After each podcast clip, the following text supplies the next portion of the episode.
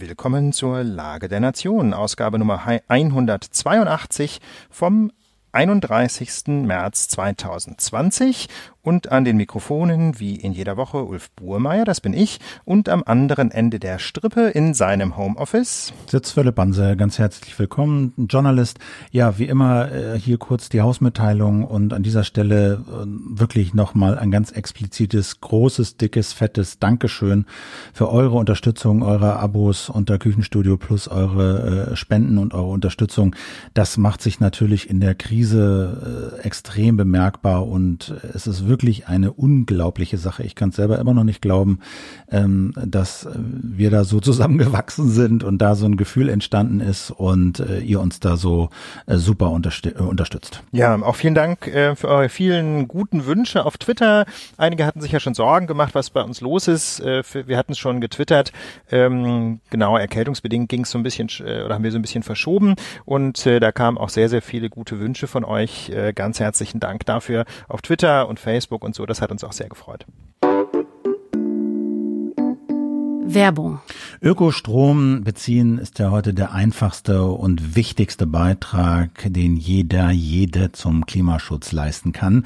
Mehr Ökostrom senkt nämlich nicht nur den CO2-Ausstoß der Kraftwerke in Deutschland, sondern kann auch für emissionsfreie Elektromobilität und auch für emissionsfreie Wärme genutzt werden. Entscheidend dafür ist allerdings, dass der Ökostromanteil in Deutschland weiter wächst, also weitere Solar- und Windenergieanlagen gebaut werden. Und im Gegensatz zu vielen anderen Ökostromanbietern wird das beim Energiewendepionier Naturstrom garantiert. Dort bekommt ihr nicht nur echten Ökostrom aus Deutschland, sondern mit jeder verbrauchten Kilowattstunde fließt außerdem noch ein fester Förderbetrag in den Bau neuer Wind- und Solarparks.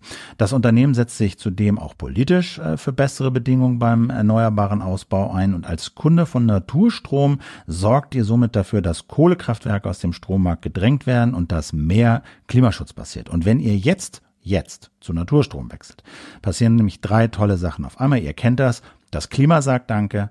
Ihr bekommt 30 Euro Startguthaben, wenn ihr zu Naturstrom wechselt. Und die Lage bekommt auch nochmal 20 Euro überwiesen. Geht also einfach jetzt zu naturstrom.de-lage, naturstrom.de-lage. Könnt ihr jetzt direkt machen, während ihr die Lage hört. naturstrom.de-lage. So bringt ihr mit eurem Stromvertrag aktiv die Energiewende voran und wir sagen Danke. Auf geht's. Werbung ja, da sind wir wieder und stürzen uns hinein in unser Pad, ähm, wo natürlich, wie auch in den vergangenen Wochen, ganz oben auf der Liste die Corona-Lage in Deutschland steht. Aber versprochen, wir wollen jetzt nicht nur die aktuelle Situation beschreiben, sondern wir haben uns äh, in dieser Woche besonders viel Mühe gegeben, auch zu analysieren und so ein bisschen in die Zukunft zu schauen, ähm, wie es weitergehen könnte, welche Maßnahmen in den nächsten Wochen möglicherweise sinnvoll sind, damit wir auch alle wieder mal aus unseren Wohnungen rauskommen. Aber bevor wir dazu kommen, zunächst mal die Fakten, wie ist die Lage? Wir haben uns das äh, im Pad mal überschrieben mit dem Stichwort die Ruhe vor dem Tsunami, Philipp. Kann man das so sagen? Kann man, kann man schon sagen. Also die Krankenhäuser rüsten massiv auf. Einige haben auch schon wirkliche Probleme, wie das in Wolfsburg.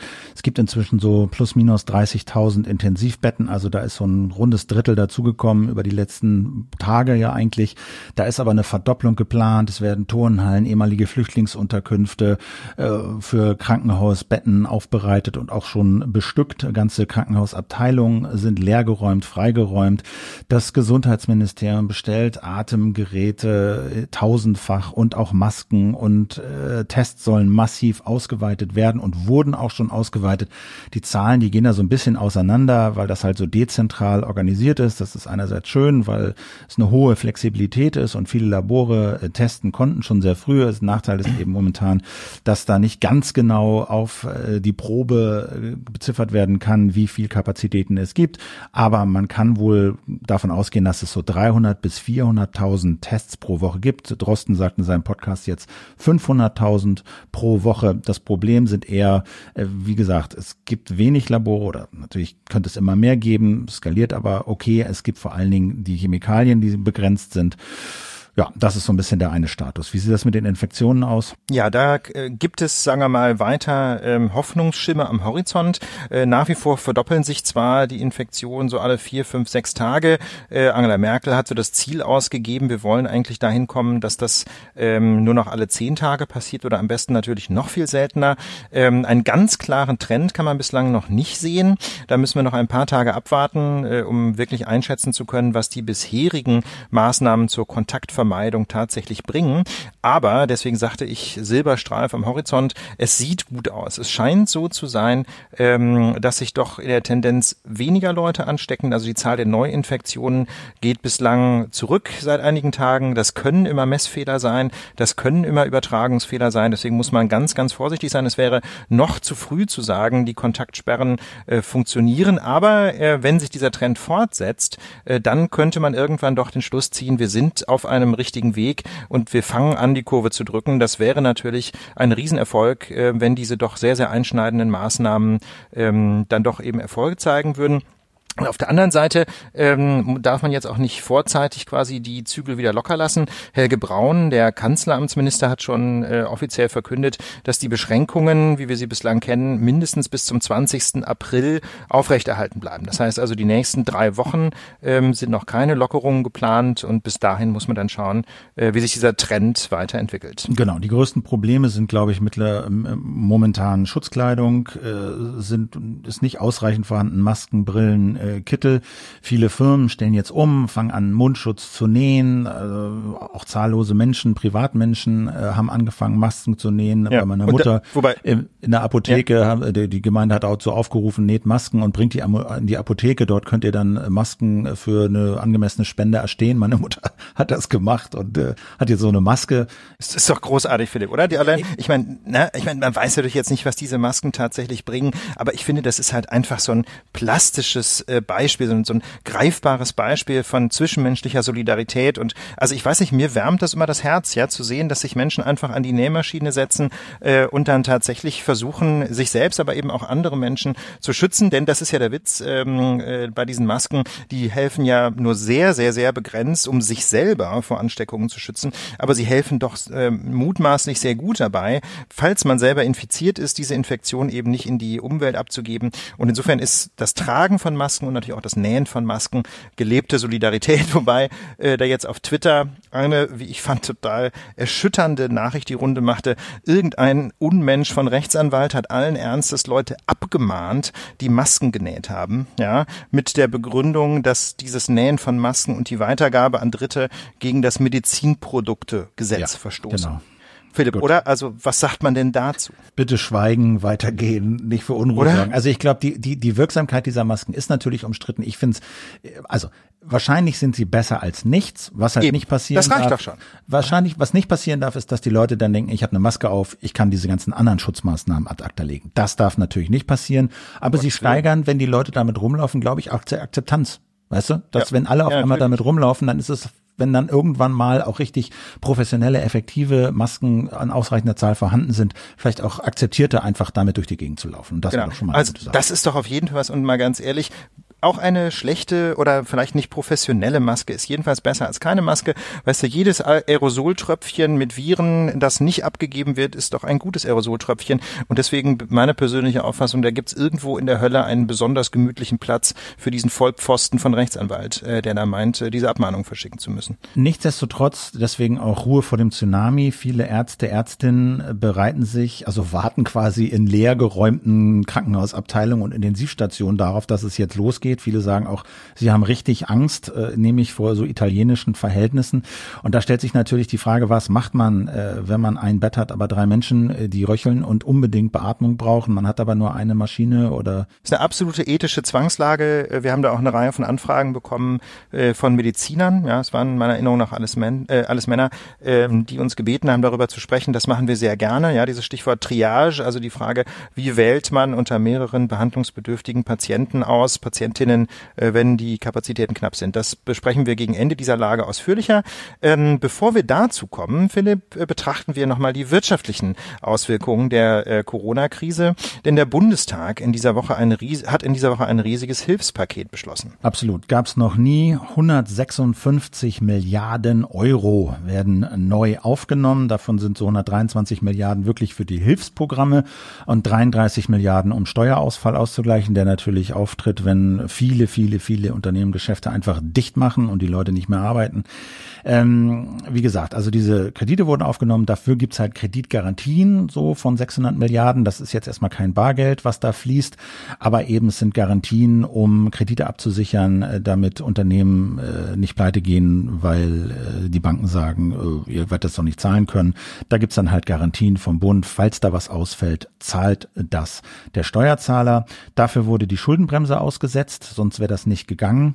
Und äh, Bundestag und Bundesrat haben halt schon von einer Woche jetzt äh, wirklich in Rekordzeit ein Riesenpaket durchgezogen. Da kann man, glaube ich, sagen, die Demokratie hat geliefert oder? Ja, und das finde ich, das finde ich ist auch so eine richtig schöne Erkenntnis aus diesen Tagen. Äh, natürlich, es ist eine existenzielle Krise, aber ich finde, unsere demokratischen Institutionen handeln diese Krise bislang wirklich sehr, sehr gut. Ähm, Bundestag und Bundesrat haben, äh, Philipp hat es gesagt, sehr schnell entschieden und zugleich aber äh, nicht zu hemdsärmlich. Ne? Also beispielsweise gab es im allerersten Vorschlag von Jens Spahn, das war jetzt keine wirtschaftliche, äh, keine wirtschaftliche Regelung, sondern da ging es ums Infektionsschutzgesetz, eine etwas bizarre Regelung äh, zu Mobilfunkdaten und die war, äh, war dann innerhalb von ein, zwei Tagen wieder vom Tisch, nachdem es eine breite öffentliche Diskussion gab. Und ich finde, allein dieser Vorgang, ne, okay, diese Regelung wäre besser gar nicht erst drin gewesen im Entwurf, aber allein dieser Vorgang, ja, dass nach berechtigten Einwänden Jens Spahn gesagt hat, komm, vergiss es, das finde ich ein positives Zeichen. Ja, das habe ich also in, unter normalen Umständen äh, auch schon häufiger anders erlebt, ne, dass absurde Regelungen trotz aller Kritik drin blieben.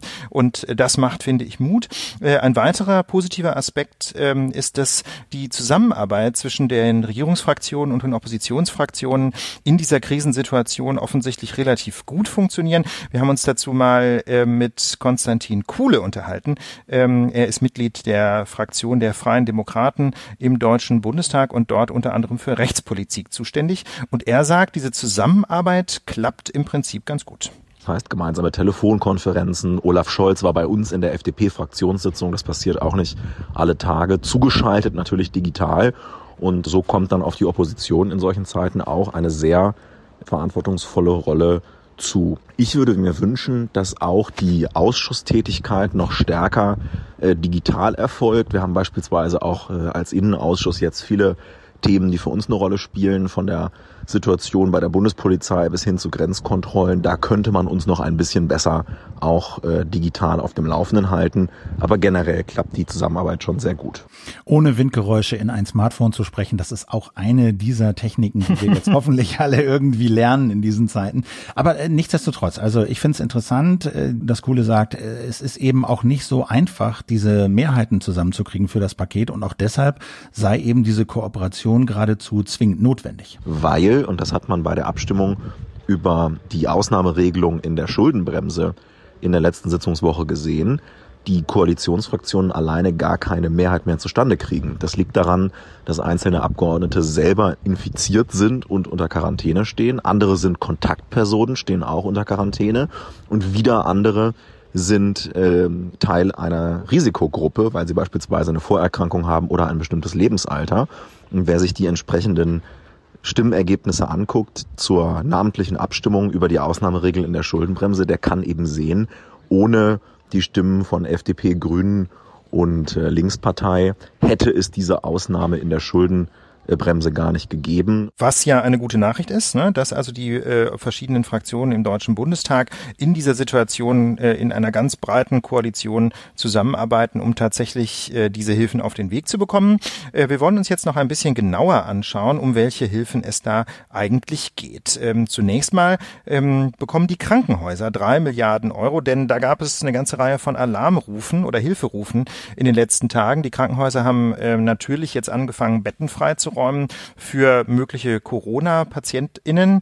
Ähm, sie haben aber dadurch äh, eine ganze Reihe von Operationen und anderen Behandlungen absagen müssen, mit denen sie eigentlich Geld verdienen. Das heißt, da werden jetzt bewusst Betten freigehalten. Damit sind massive Einnahmeausfälle verbunden und deswegen bekommen die Krankenhäuser jetzt drei Milliarden Euro quasi als Freihalteprämie für diese Betten, damit äh, sie gerüstet sind für den Corona-Fall. Und Philipp, dann gibt es noch eine ganze Reihe weiterer Maßnahmen, äh, die die Wirtschaft äh, am Laufen halten. Genau, also das sind wirklich äh, atemberaubende und schwindelerregende Summen. In einem Wirtschaftsstabilisierungsfonds sind 100 Milliarden Euro ungefähr drin.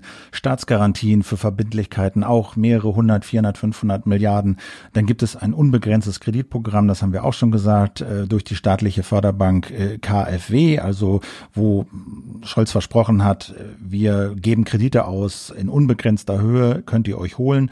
Große Unternehmen wie die Lufthansa sollen notfalls auch durch Verstaatlichung und Schuldenübernahme gerettet werden, damit die nicht pleite machen. Dann gibt's aber auch eine ganze Menge Maßnahmen, die jetzt nicht Unternehmen betreffen, sondern Privatmenschen. Ja, ganz genau. Zum Beispiel ist ein Kündigungsschutz für Mieterinnen und Mieter beschlossen worden. Das heißt, aufgrund, also normalerweise gelten da ja relativ strenge Regeln. Ne? Wenn man also mit zum Beispiel bei einem Wohnraummietverhältnis mit mehr als zwei Monatsmieten im Rückstand ist, äh, dann kann das ein Kündigungsgrund sein. Gibt es dann auch so Nachzahlungsmöglichkeiten und so. Aber im Großen und Ganzen wird es dann schon langsam gefährlich. Und das soll jetzt eben ausgesetzt werden äh, aufgrund von Mietschulden aus dem Zeitraum vom 1. April bis zum 30. Juni 2020 sollen äh, keine Kündigungen Kündigungen ausgesprochen werden können. Das heißt also mit anderen Worten, de facto äh, bleibt natürlich die, äh, die Verbindlichkeit bestehen. Also man ist verpflichtet, diese Miete zu zahlen, äh, aber man kann nicht gekündigt werden, falls man es nicht tut. Ähm, aber dieses Geld ist dann durchaus auch nicht erlassen. Ne? Das heißt, man muss dann gegebenenfalls später selbstverständlich diese Mietschulden nachzahlen, aber immerhin verliert man, verliert man die Wohnung nicht deswegen. Ne? Genau, man verliert die Wohnung nicht. Man hat bis zum nächsten Jahr 2021 Zeit, das zurückzuzahlen, aber man muss das halt zurückzahlen. Deswegen glaube ich, ist auch die Empfehlung der Verbraucherzentrale zahlen, nicht einfach die Miete nicht zu zahlen, sondern vielleicht zu reduzieren oder so, weil man das Geld am Ende einfach wird zahlen müssen. Und man soll auf jeden Fall den Vermieter kontaktieren und mit dem vielleicht auch eine Stundung der Rückzahlung vereinbaren. Solche Sachen. Dann soll es erleichtert werden, äh, in Hartz IV, in die Grundversorgung reinzukommen. Da soll sowas wie die Vermögensprüfung und die Prüfung der Höhe der Wohnungsmiete erstmal ein halbes Jahr ausgesetzt werden. Also recht äh, Kriterien, die normalerweise erfüllt werden müssen. Muss man unter Umständen umziehen und erstmal Vermögen auflösen, bevor man Hartz IV bekommt. Das soll wegfallen. Allerdings hat ein Test vom Spiegel gezeigt, gezeigt äh, in Hamburg, wenn man da den Antrag jetzt stellt auf Hartz IV, da kriegt man Dutzende Seiten von Formularen. Es ist die absolute Hölle nach diesen Schilderungen. Also da ist sicherlich noch ein bisschen was zu tun. Dann kann man Stromstunden, also das gilt für ähm, auch so Strom-Internetzahlungen, wenn man nachweisen kann, dass man das nicht zahlen kann wegen Corona, dann ist es erlaubt, äh, die Stromzahlung äh, für drei Monate einzustellen. Auch da gilt, man muss es dann später zahlen. Aber bitte nehmt, bevor ihr das macht, wirklich Kontakt zu eurem äh, Stromanbieter oder Internetanbieter auf. Die Verbraucherzentrale Nordrhein-Westfalen bietet auch Musterbriefe an, mit denen man denen das ankündigen kann. Man kann beim Finanzamt, glaube ich, ziemlich locker anrufen und sagen, kann ich meine Steuervorauszahlungen erstmal stoppen, Stunden später machen. Ich glaube, das äh, ist in der Praxis kein großes Problem. Insolvenzrecht ist gelockert, also man muss nicht sofort Insolvenz anmelden, wenn man jetzt drei Monate äh, bestimmte Rechnungen nicht zahlen kann. Und dann ist da natürlich diese Riesennummer mit den Zuschüssen. 50 Milliarden, das sind keine Darlehen, das sind Zuschüsse für Selbstständige, Handwerker, Handwerkerinnen, Solo-Selbstständige, Angehörige freier Berufe, kleine Unternehmen und auch Landwirte, die nicht zurückgezahlt werden müssen. Ja, das ist schon äh, eine ziemlich großzügige Regelung, eben weil es da auch äh, nicht um Kredite geht, die zurückgezahlt werden müssen, sondern weil diese Maßnahmen unmittelbar dafür sorgen, dass die äh, Unternehmen äh, zunächst mal liquide bleiben, dass also einfach auf Deutsch Geld in der Kasse ist, äh, damit sie ihre laufenden Verpflichtungen begleichen können. Denn es gibt ja nicht nur die Miete, ähm, wenn man ein Unternehmen betreibt, hat man ja eine Vielzahl von laufenden Verträgen, äh, wo man jeweils nicht in die, äh, in die, in die Schuld ähm, geraten will, wenn man möglicherweise sonst zum Beispiel irgendwann keinen Internetanschluss mehr hat, was ja für den Weiterbetrieb des Unternehmens gerade in Homeoffice-Zeiten auch eine Katastrophe wäre.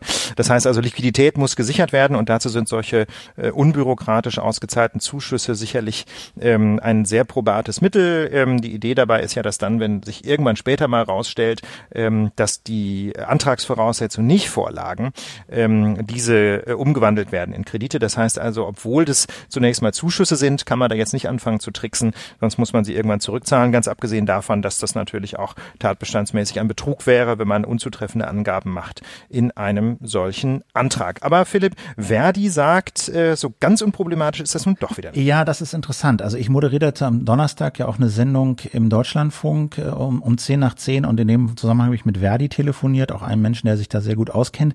Und der begrüßt natürlich im Kern diese Unterstützung für Selbstständige, Solo-Selbstständige.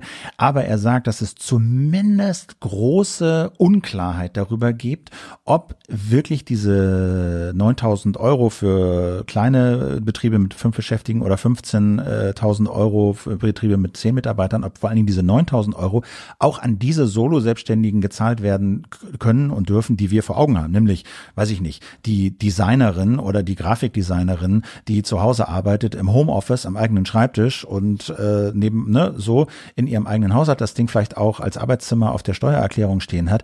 Aber da ist zumindest in einigen Bundesländern umstritten und nicht ganz klar, ob die wirklich dieses Anspruch auf dieses Geld haben, weil in erster Linie, so sagt Verdi, ist die Absicht damit Betriebsstätten zu sichern. Also die Kneipe, das Büro, ja, ähm, das Restaurant und, und da zu sagen, um da die Miete zu zahlen, den Strom, das Internet etc. Dafür gibt's den Zuschuss. Es ist nicht ganz klar, ob es den Zuschuss auch für deine private Wohnung gibt, wenn du im Homeoffice arbeitest, was natürlich für viele Solo-Selbstständige der Alltag ist. In Berlin ist es, glaube ich, so, dass das gezahlt wird, aber es ist offensichtlich nicht in allen Ländern so. Also da sagt Verdi, da muss die Politik, Politik schnell für Klarheit sorgen. Und äh, was das jetzt genau heißt, weil in, ne, diese Auszahlung der Zuschüsse, die läuft ja schon seit letzter Woche. Freitag hat es dann auch in Berlin losgegangen. Und was das genau heißt, wo man sich da hinwenden muss, da habe ich, hab ich am Freitag schon mit Hermann Josef Tenhagen ein Interview aufgenommen. Der war früher Chefredakteur bei Finanztest und ist jetzt Chefredakteur bei finanztipp.de, also so einem allgemein, gemeinnützigen äh, Verbraucherinformationsportal. Und äh, meine erste Frage war nochmal, was für Hilfen gibt's eigentlich ganz genau? Wir haben uns auch für meinen Finanztipp Corona Podcast die unterschiedlichen Modelle zur Förderung von Solo-Selbstständigen und kleinen Unternehmern angeguckt. Da gibt es zunächst mal die Soforthilfen. Die gibt es in eigentlich jedem Bundesland unter, zum, vom Land zum einen und zum anderen die, ähm, die Programme vom Bund. Da geht es dann um Summen zwischen 3.000 Euro in einigen Ländern, 5.000 Euro in den meisten Ländern und für größere, etwas größere Unternehmen bis zu 30.000 Euro und vom Bund um 9.000 bis 15.000 Euro. Und es geht einmal um, dies, um das Finanzieren des Solo-Selbstständigen, tatsächlich so eine Art Gehalt, sozusagen, damit er seinen Lebensunterhalt bestreiten kann. Das macht dann zum Beispiel das Land in Berlin. Und dann eben auch die anderen Kosten, die so ein Solo-Selbstständiger hat. Also die Miete muss ja weiterlaufen, die Versicherung muss, weiterlaufen, das geleaste Auto muss weiterlaufen. Und das alles ist erstmal geschenktes Geld und wird relativ freizügig vergeben. Da soll man zwar versichern, dass man wirklich in Not ist, aber in, zum Beispiel in NRW haben die so eine Liste. Also wenn, wenn der Umsatz eingebrochen ist, dann reicht das auch. Äh, dann muss man noch nicht in Not sein, aber der Umsatz muss um 50 Prozent eingebrochen sein, um diese Hilfen beantragen zu können. Das zweite, das sind dann Kredite. Die gibt es dann über unterschiedliche Programme, normalerweise der Bürgschaftsbanken ähm, und dann der KfW. Und da geht es darum, den Betrieb aufrechtzuerhalten, gerade auch bei mittel- und größeren Unternehmen, wo dann größere Summen erforderlich sind. Das geht dann schon bei meinem Klempner los, der monatlich ungefähr 37.000 Euro braucht, um seinen Laden am Laufen zu halten. Da kommt der natürlich mit 5.000 oder 10.000 Euro noch nicht so arg weit. Das kann man dann dort beantragen. Das läuft aber normalerweise über die Hausbank, die das äh, dann abwickeln muss und die eine Garantie bekommt von 80 oder zum Teil 90 Prozent eben von der Bürgschaftsbank oder der KfW dafür, dass das Geld auch irgendwie zurückkommt. Die sollten eigentlich dann nicht knickerig sein. Die Abwicklung über die Hausbanken ist aber im Augenblick nicht so einfach, obwohl sie besonders einfach sein sollte, weil diese Hausbank weiß ja, wie ich finanziell dastehe und weiß auch, dass mein Geschäft bis zum Januar oder Februar gesund war und dass es deswegen gar keinen Grund gibt, mir diesen Kredit nicht zu geben. Also bleiben wir kurz bei den Darlehen. Für wen kommt das in Frage? Wer sollte da hingehen? Weil das muss man ja zurückzahlen. Also das kommt natürlich in Frage, wenn ich, wenn ich wirklich relativ viel Geld brauche für ein paar Monate, weil der Betrieb quasi zugemacht worden ist. Entweder weil es einen Corona-Fall gab oder weil er aus sozusagen aus politischen Gründen beschlossen worden ist, die Art von Betrieb muss jetzt mal eine Zeit lang schließen und sagen, ich habe ja laufende Kosten, die muss ich weiter bezahlen und ich habe vielleicht auch gar keine Einnahmen oder weniger Einnahmen und das, was ich von den laufenden Kosten nicht wegbekomme, weil ich also die Leute nicht alle in Kurzarbeit schicken kann oder weil die Leute so sogar weiter arbeiten müssen, obwohl ich keine Einnahmen erzielen kann. Dafür ist so ein Kredit vernünftig. Den muss ich natürlich zurückbezahlen, aber dafür habe ich dann auch Jahre Zeit. Und wie viel Zinsen? Die Zinsen hängen ein bisschen von der Bonität ab. Das geht bei quasi null los und hört dann bei sieben, siebeneinhalb Prozent auf. Und da muss ich zu meiner Hausbank gehen äh, und was klappt da nicht? Naja, das, das dauert halt. Man muss einen Termin haben und dann muss man diesen Antrag mit der Bank zusammen bei der Kreditanstalt für Wiederaufbau oder bei der Bürgschaftsbank oder bei der Investitionsbank des jeweiligen Landes stellen. Und das dauert ewig und drei Tage, bis das funktioniert. Die Leute hängen tagelang in irgendwelchen Warteschleifen zum Teil kriegen sie keine Termine, zum Teil ist es auch so, dass die jeweiligen Banken noch nicht so besonders freundlich sind oder besonders hilfreich sind dabei, solche Kredite anzubieten. Es gibt auch umgekehrte Fälle. Ich habe selber den Fall einer Volksbank aus NRW, die auf ihrer Homepage gleich geschrieben hat, also wenn Sie bei uns sind, Liquiditätskredite, natürlich kriegen Sie als Kunde bei uns einen Liquiditätskredit. Natürlich können wir Ihren aktuellen Kredit bis zum Jahresende stunden und die Rückzahlung äh, auch stunden. Wie groß ist denn die Bürokratie, wenn ich so einen Kredit beantragen will? Die Bürokratie bei dem Kredit ist ungefähr so groß, äh, die ist ein bisschen kleiner als bei einem normalen Kredit, also groß genug. Das heißt, es ist für die Leute viel Arbeit und es kann auch Wochen dauern. Kommen wir zu dem, was die meisten Leute interessiert, nämlich Zuschüsse, also nicht zurückzuzahlende Geldzahlungen vom Staat für Kleinstunternehmer, Selbstständige, Solo-Selbstständige. Wo gehe ich dahin? Da gehst du zu einer Landesentwicklungsbank und stellst dort einen Antrag. Das heißt, du gehst nicht mehr physisch heute, sondern du stellst den Antrag tatsächlich im Netz.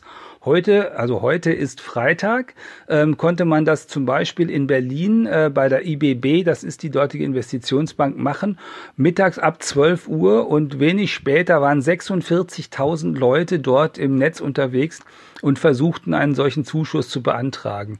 Donnerstag hat das, Mittwoch und Donnerstag haben das zum Beispiel auch die in Baden-Württemberg gemacht. Da sind in der Stunde 6000 Leute draufgekommen.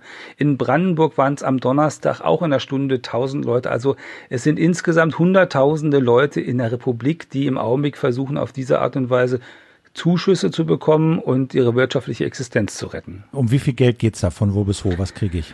Das geht bei, für Solo-Selbstständige bei 5000 Euro zum Beispiel in Berlin los, plus 9000 Euro, die man bekommen kann vom Bund, die über die gleiche Stelle als Zuschuss auch abgewickelt werden. Und in den anderen, und dann geht das bis 30.000 Euro rauf, wenn das nicht mehr Solo-Selbstständige sind, sondern Firmen vielleicht mit zehn Leuten. Was muss ich denn vorlegen, um überhaupt dafür in Frage zu kommen, um das beantragen zu können? Meine Firma, meine Steuernummer, wenn die Firma irgendwo registriert ist bei der Handelskammer oder beim Amtsgericht, diese Amtsgerichtsnummer, mein mein Konto und meine Adresse und ich muss bestätigen, dass ich dort in dem Bundesland arbeite, da den Sitz habe und dass die Leute, wenn es eine Firma mit mehreren Leuten sind, dort auch arbeiten. Gibt es jetzt Berichte, wo Leute hier aus Berlin sagen, sie mussten irgendwie 119 Fragen beantworten? Hast du da auch Informationen? 119 Fragen, das, da bezieht es sich auf die Kredite.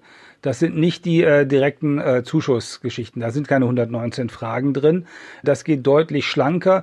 Die äh, Brandenburger haben diese Zuschussgeschichte auf vier Seiten hinbekommen. Und äh, die zentrale Frage ist eigentlich, warum musst du diesen Zuschuss haben? Und da ist die Empfehlung nicht nur Corona zu schreiben, sondern vielleicht doch in zwei oder drei geraden Sätzen zu schreiben, was das normale Geschäft ist und warum das normale Geschäft im Augenblick nicht funktioniert. Firmen, die äh, sozusagen gar nicht gehandicapt sind, deren Geschäft sich nicht verändert hat, die sollen natürlich sich da nicht drum bemühen.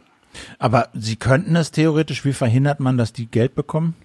Man wird sich äh, angucken, was die als Begründung geschrieben haben dafür, warum sich ihr Geschäft äh, verändert. Aber und da könnte man natürlich im Nachgang auch hingehen und sagen, äh, wenn die Angaben nicht korrekt sind, dann holen wir uns das Geld zurück. Jetzt äh, sehen wir aus Berlin, dass die Server total kollabieren und da nichts vorangeht. Du sagst trotzdem, es funktioniert gut. Woher nimmst du diese Einsicht? Naja, also äh, es funktioniert deutlich besser als das mit den Krediten. Also in Bayern sind 160.000 Anträge in den vergangenen Wochen gestellt worden und da ist schon schon 80 Millionen Euro ausgezahlt worden.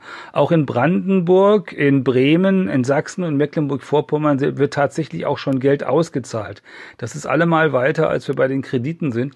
Und in NRW, wo das jetzt auch heute losgehen soll, haben die Regionalregierungen, das sind die Regionalbezirke dort, die dafür zuständig sind, 700 Leute fürs Wochenende sozusagen ins Büro beordert, ähm, die äh, Beratungen machen sollen für die Menschen, die da anrufen, während sie versuchen, online äh, ihre Anträge loszuwerden. Wir haben hier Fragen von Hörern, die sagen, muss ich als Kleinunternehmerin meine liquiden Mittel aufgebraucht haben, um die Soforthilfen des Bundes von 9.000 bzw. 15.000 Euro zu erhalten?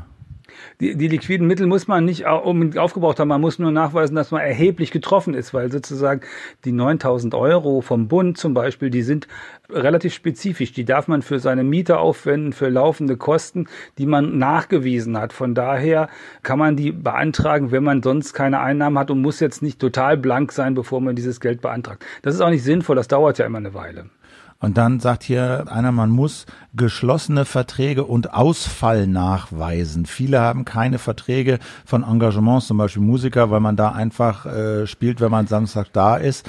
Das sind die prekärsten Jobs. Bekommen die auch Hilfe? Das weiß ich nicht, aber das ist schwierig. Also das Normale ist, dass man tatsächlich zeigen muss, im letzten Monat habe ich 1000 Euro äh, eingenommen oder 5000 Euro und jetzt sind es nur zwei. Das kann man ja im Zweifel. Notfalls kann man das sogar über seine Kontoauszüge, wenn man als Musikerin oder Musiker zum Beispiel solche Standby-Engagements hat und über die Standby-Engagements bezahlt wird. Es sollte aber dann schon über die, übers Konto gegangen sein. Was da schwarz eingenommen worden ist, wird man nicht angeben können. Okay, aber das heißt, es ist nicht nur damit getan zu sagen, hier, ich brauche Geld, sondern man muss schon auch wirklich detailliert nachweisen, Bankauszüge, Verträge etc., äh, dass man da einen Ausfall hat. Man muss nachweisen können, dass man den Ausfall gehabt hat und sollte das einfach aufschreiben. Im Zweifel kommt die Nachfrage hinterher und wenn man die Angaben, wenn die Angaben nicht korrekt sind, dann ist das natürlich Betrug. Wie lange reicht denn jetzt das Geld? Also das Geld äh, weiß man nicht, wie lange das reicht, aber es ist so viel Geld da. Am Vorhandensein vom Geld wird es wohl nicht scheitern. Wie, wie gut die Administration insgesamt dabei ist, das wird in den kommenden Wochen äh, die Hauptherausforderung sein. Sind die mit dem Geld schneller, als die Leute das Geld aufbrauchen? Aber im Zweifel wenn ich jemand bin, der kein Geld hat, ich muss ja meine Miete jetzt erstmal nicht mehr zahlen, die kann ich mir sozusagen selber stunden. Mein Gas und mein Strom und mein Telefon muss ich auch nicht mehr selber zahlen, kann ich mir selber stunden. Also auf die Art und Weise kann man auch bei seinen Ausgaben nochmal richtig äh, auf die Bremse treten. Warum muss ich jetzt keine Miete zahlen und kein Gas zahlen?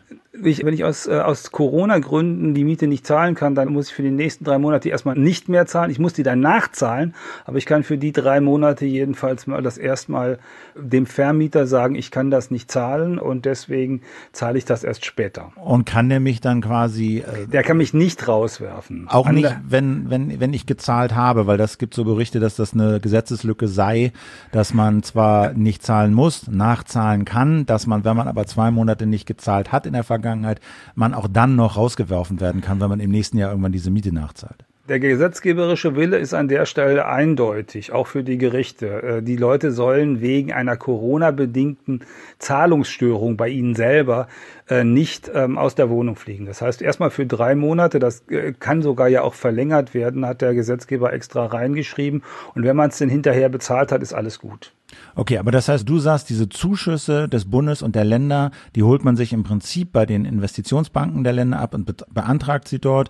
Man kann das Geld bekommen, man muss ein bisschen was nachweisen und erklären, aber im Prinzip sagst du, funktioniert das und jeder, jede selbstständige Freiberufler, Kleinstunternehmen, die das betrifft, kann und sollte das machen und das ist im Prinzip eine gute Idee.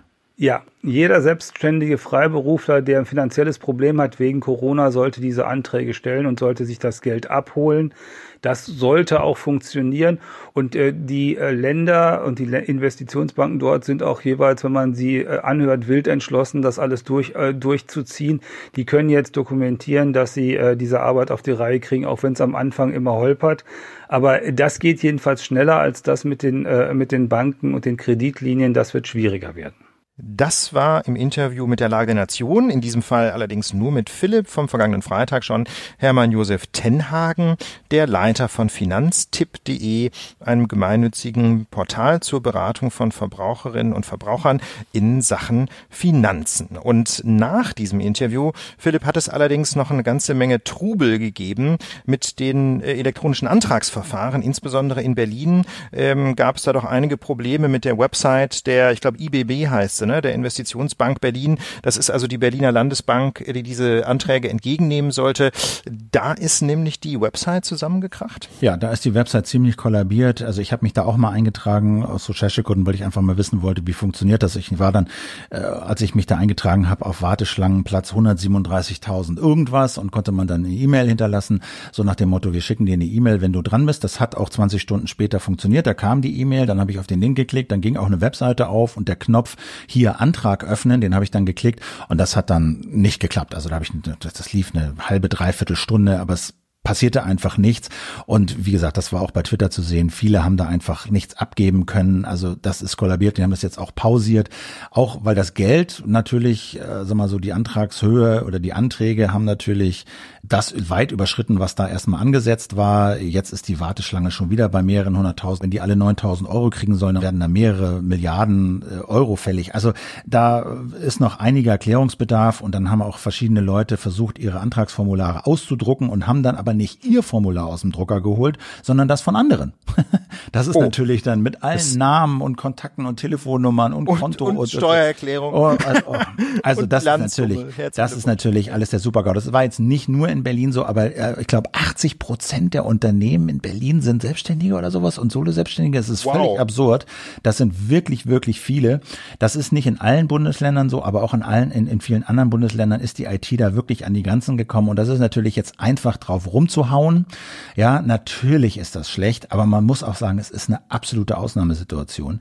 Die, normalerweise haben diese Webseiten mehr Besucher von ihren Administratoren als von irgendwelchen fremden Besuchern, glaube ich. Ähm, da waren die natürlich nicht darauf vorbereitet. Man kann nur hoffen, dass sie das jetzt zum Anlass nehmen und danach rüsten, dass sie daraus lernen. Ja. Mehr kann man dazu jetzt, glaube ich, erstmal nicht sagen. Ich, nur so viel zum Föderalismus. Wenn das alles ein Server gewesen wäre, auf dem ganz Deutschland seine Anträge gestellt hätte, weiß ich nicht, ob das besser geklappt hätte. Nee, das glaube ich, das glaube ich im Zweifel nicht, ähm, zumal man ja auch mal sehen muss, dass es eben auch äh, regionale Banken sind, an die diese Anträge letztlich gehen. Ne? Das, halt, das heißt, jede äh, Bank muss da ohnehin schon aus administrativen Gründen ihr eigenes Formular ins Netz stellen. Das hilft mir alles nichts. Ähm, und gut, es muss dann halt auch klappen. Baden-Württemberg, habe ich gehört, klappte das deutlich besser. Ähm, da muss Berlin einfach in Sachen IT noch mal ein bisschen Gas geben. Ja, damit kommen wir zu unserem nächsten Thema. Ähm, wir haben euch ja versprochen, dass wir nicht nur die aktuelle Corona-Lage schildern wollen, sondern auch so ein bisschen quasi mal auf die Meta-Ebene einschwenken und uns ein bisschen die Frage stellen, ähm, was tut sich denn da eigentlich gerade und ist denn das alles noch in Ordnung? Und der nächste Block ähm, soll so ein bisschen die politische Perspektive einnehmen. Äh, wir haben den mal genannt Corona und Verhältnismäßigkeit, denn die Maßnahmen, die in den vergangenen Wochen getroffen wurden, um Kontakte zwischen den Menschen in Deutschland möglichst zu reduzieren, sind extreme Eingriffe in Grundrechte, ähm, wie wir sie seit dem Zweiten Weltkrieg so nicht mehr erlebt haben. Und deswegen äh, ist es, denke ich, schon an der Zeit, auch mal zu schauen, ob denn das alles noch in Ordnung ist. Ich hatte ja schon darauf hingewiesen, die Gesellschaft für Freiheitsrechte, deren Vorsitzender ich bin, hat ein solches Monitoring gestartet, ein äh, großes Projekt, wo inzwischen ähm, fast alle eigentlich in der Organisation dran arbeiten. Und äh, wir wollen in der Lage jetzt auch einmal schauen, was denn da eigentlich beschlossen wurde und ob das soweit in Ordnung ist. Philipp, äh, der Rahmen des Ganzen, um das nochmal kurz zusammenzufassen, Bund und Länder hatten sich ja auf Regeln geeinigt. Genau, weil der Infektionsschutz, unter dem das Ganze ja firmiert, Ländersache ist und man aber irgendwie auch ein einheitliches Vorgehen möglichst bundesweit hinkriegen wollte, das ja auch eine Zeit lang nicht geklappt hat, hat dann halt die Bundesregierung äh, ein Treffen initiiert und mit den Ländern Rahmenregeln vereinbart, die dann von den Ländern umgesetzt werden sollten und größtenteils ja auch so umgesetzt wurden. Das hat nicht zur Folge, dass es in den allen Ländern komplett gleich ist, aber es geht doch sehr in dieselbe Richtung. Und Helge Braun, der Kanzleramtsminister, hat gesagt, diese Regeln sollen erstmal jetzt bis zum 20. April gelten, weil es ja auch schon Diskussionen gibt. Man muss ein Exit-Szenario haben, wir müssen irgendwie wieder rauskommen und so. Helge Braun sagt, wir machen das erstmal bis zum 20. April und dann schauen wir weiter. Und da ist natürlich jetzt, ne, sind, wie hast du es gesagt, schon massive Eingriffe. Also in Berlin muss man sich rechtfertigen, wenn man auf der Straße kontrolliert wird. Ja, ganz genau. Also es gibt, äh, es gibt da bundesweit im Prinzip zwei verschiedene Ansätze. Ähm, die einen Bundesländer, zum Beispiel Berlin, setzen auf den Gedanken, ähm, dass man im Prinzip seine Wohnung nicht mehr verlassen darf. Na, da gibt es also ein grundsätzliches Wohnungsverlassensverbot, ähm, das dann aber natürlich Ausnahmen kennt, ähm, zum Beispiel für Sport und Bewegung im Freien ähm, darf man die Wohnung dann eben doch wieder verlassen. Auf der anderen Seite, wenn man das ganz streng anwenden würde, dürfte man bei dieser Regelung nicht einmal auf der Parkbank sitzen, weil das nicht mehr unter Sport und Bewegung fällt. Also ich habe hier im Park, ich war joggen und ähm, dann habe ich äh, gesehen, wie das Mitarbeiter äh, und Mitarbeiterinnen des Ordnungsamtes Menschen kontrolliert haben, die nicht gejoggt sind, sondern nur spazieren gegangen sind. Also Bewegung im Freien ist eigentlich okay. So steht es jedenfalls in der Berliner Regelung. Aber da sieht man schon, Philipp legt da, finde ich, den, äh, den Finger in die Wunde. Diese Regelungen, die da getroffen worden sind, sind in allen Bundesländern einfach relativ unscharf. Ähm, und damit ähm, ist dann extrem viel Spielraum den einzelnen äh, Mitarbeitenden der Ordnungsämter und der Polizei übertragen. Und ähm, wenn die dann diese Regeln unterschiedlich anwenden, dann entsteht ganz schnell so ein Gefühl von Willkür. Ja, weil damit einfach enorm viele Kompetenzen ähm, auf die, äh, auf die auf die Menschen abgeladen werden äh, oder übertragen werden, die ganz konkret diese vagen Regelungen durchsetzen sollen. Aber ich denke, das sind im Wesentlichen auch Anlaufschwierigkeiten. Ne? Also beispielsweise äh, gab es irgendwie in, in Sachsen eine Regelung, ähm, die da sinngemäß lautete, den Wortlaut habe ich jetzt nicht notiert, ähm, dass man so im Umkreis der Wohnung oder im Nahbereich der Wohnung sich draußen auf, aufhalten darf. Und dann waren halt Leute ähm, zu einem Naherholungsgebiet gefahren und sind Kost da äh, oder Kospudener See oder so. Ähnlich. Genau, genau, genau. Die sind da einfach quasi um den See gelaufen, was ja aus der Perspektive des Infektionsschutzes völlig unproblematisch ist. Und dann ist die Polizei hingegangen und hat geguckt, ist das weiter als fünf Kilometer von der Wohnung entfernt?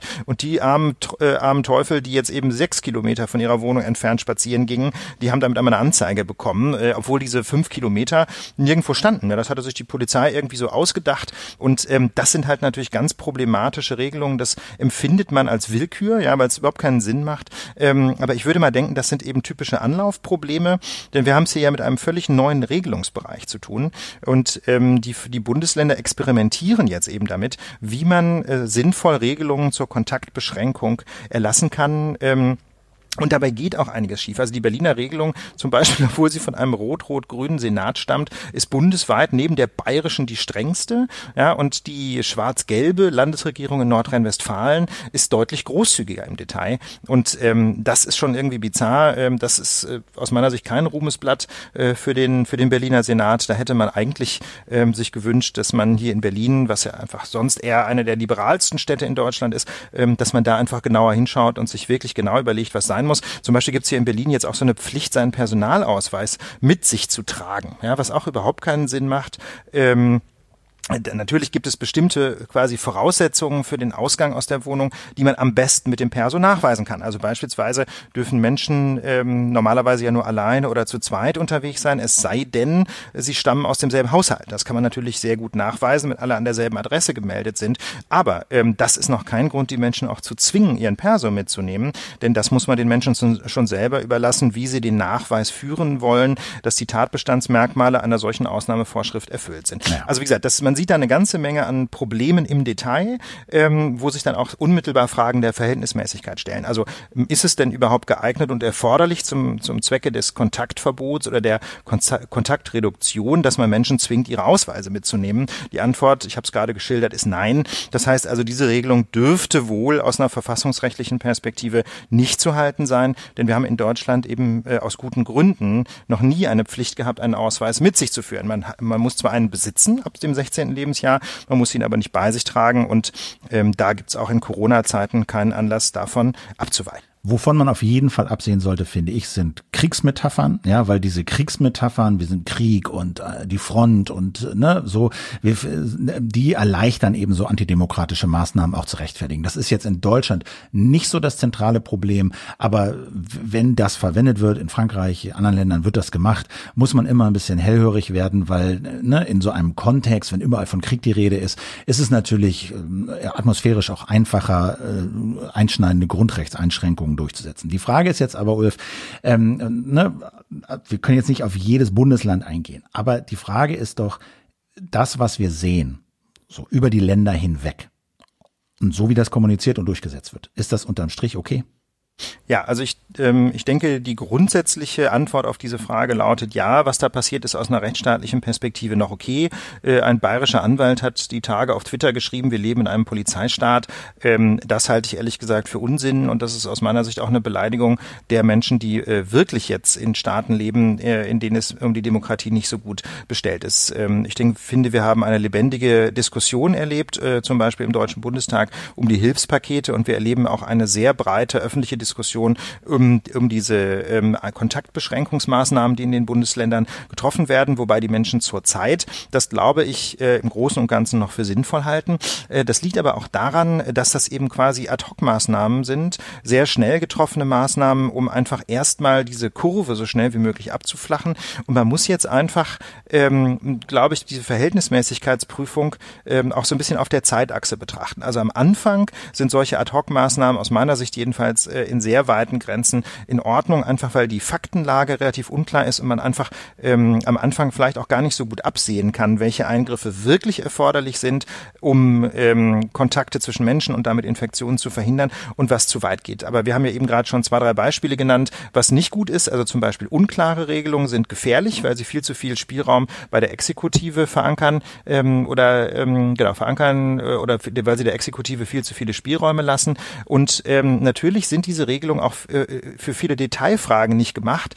Ähm, und da wird man einfach in den nächsten Wochen nachsteuern müssen. Also etwas, was in den ersten ein, zwei Wochen ähm, verhältnismäßig ist, das ist dann bei, bei fortschreitender Erkenntnis und bei fortschreitendem Nachdenken über diese Kontaktsperren ähm, vielleicht irgendwann nicht mehr verhältnismäßig. Da muss der Gesetzgeber dann nachsperren äh, oder nachsteuern vielmehr. Äh, ein Beispiel. Ähm, was zum Beispiel ein, ein, Nebeneffekt ist, an den keiner gedacht hat, äh, der aber wohl nicht äh, gerechtfertigt ist, ähm, ist, äh, der, äh, ist die Situation von Anwältinnen und Anwälten, ähm, die jetzt einfach das Problem haben, dass die Menschen sie ja nicht mehr in ihren Kanzleien aufsuchen können. Und deswegen hat ein Berliner Anwalt, äh, der jetzt einfach Sorgen macht, dass seine Mandantschaft nicht mehr zu ihm kommt, äh, dagegen geklagt, gegen diese Berliner Regelung. Und ähm, ich würde auch denken, naja, das ist eben ein Spezialfall, den hatte niemand auf dem Zettel. Ähm, und äh, natürlich müsste es für diese Situation äh, Ausnahmen geben oder einen klaren Ausnahmetatbestand, dass man natürlich auch anwaltliche Hilfe weiter in Anspruch nehmen kann. Ansonsten ist es ein schwerer Eingriff in die Berufsfreiheit ähm, der Anwältinnen und Anwälte. Aber es kann ja auch zu dramatischen Rechtsverlusten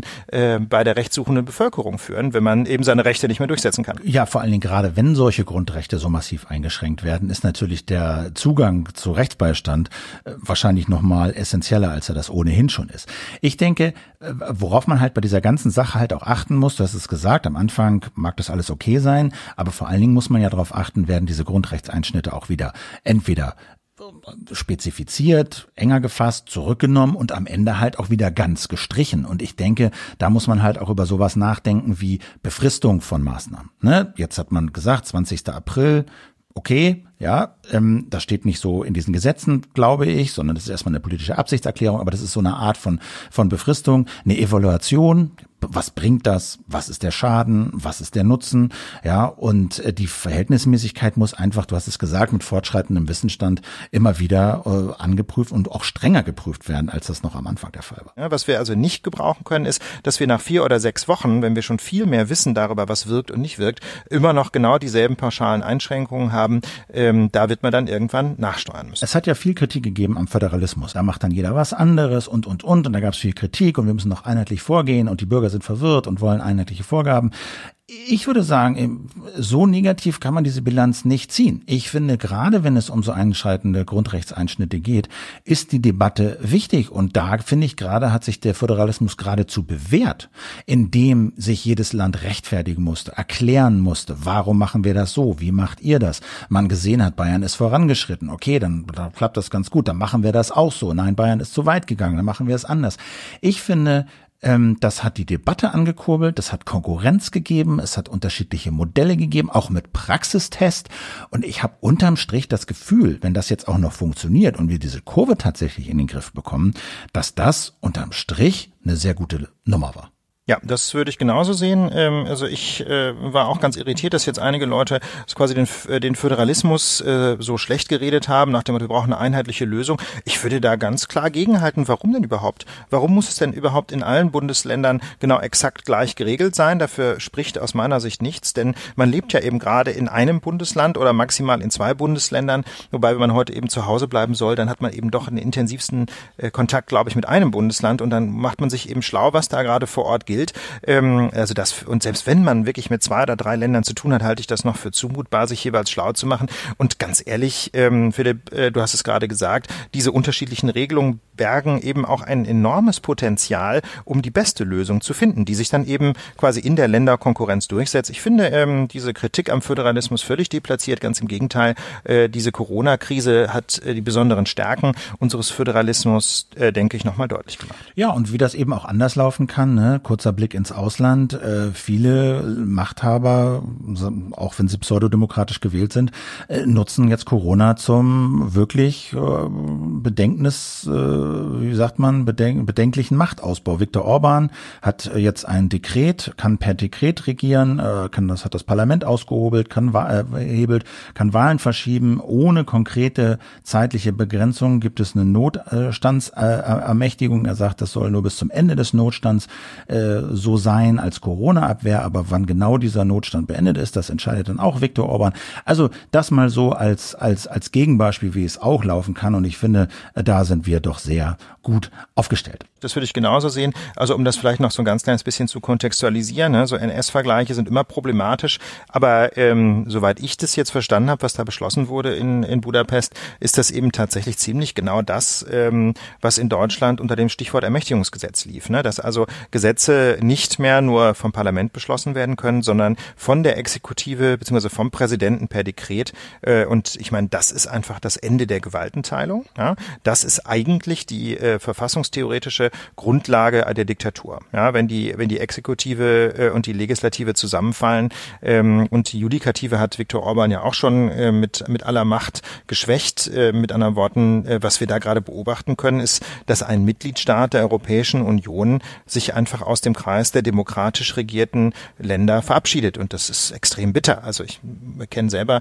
Menschen, die aus Ungarn stammen ähm, und das, das ist schon einfach schockierend zu sehen, wie da langsam aber sicher und jetzt eben doch ganz massiv die Demokratie letztlich abgeschafft wird. Ne? Also wer weiß, ob Orban überhaupt noch Wahlen durchführen lassen wird. Auch in Deutschland, das habe ich eben angedeutet, gibt es schon so leise Forderungen nach Exit-Strategie. Also ne, so nach dem Motto, wir sind jetzt hier äh, zwei Wochen gut im Lockdown. Äh, die Compliance, wie das immer so heißt, also ist recht gut. Also das, die Bereitschaft. Die Leute spielen mit. Die Leute spielen ja. mit. Ja, weitestgehend gibt ein paar Ausnahmen, aber so insgesamt bin ich doch schon sehr überrascht, äh, wie gut das funktioniert. Hängt sicherlich auch damit zusammen, dass die Politik das gut erklärt, würde ich sagen, was da im Kern gemacht wird, auch wenn es natürlich Kritik gibt, aber. Und gesagt, Christian Drosten auch. Christian Drosten, na klar. so, unser Vizekanzler. Ähm, ähm, äh, aber natürlich äh, geht es nicht immer gut. Ne? Also ökonomisch, äh, sozial, psychologisch gibt es natürlich Riesenprobleme, Anzeichen, dass häusliche Gewalt steigt.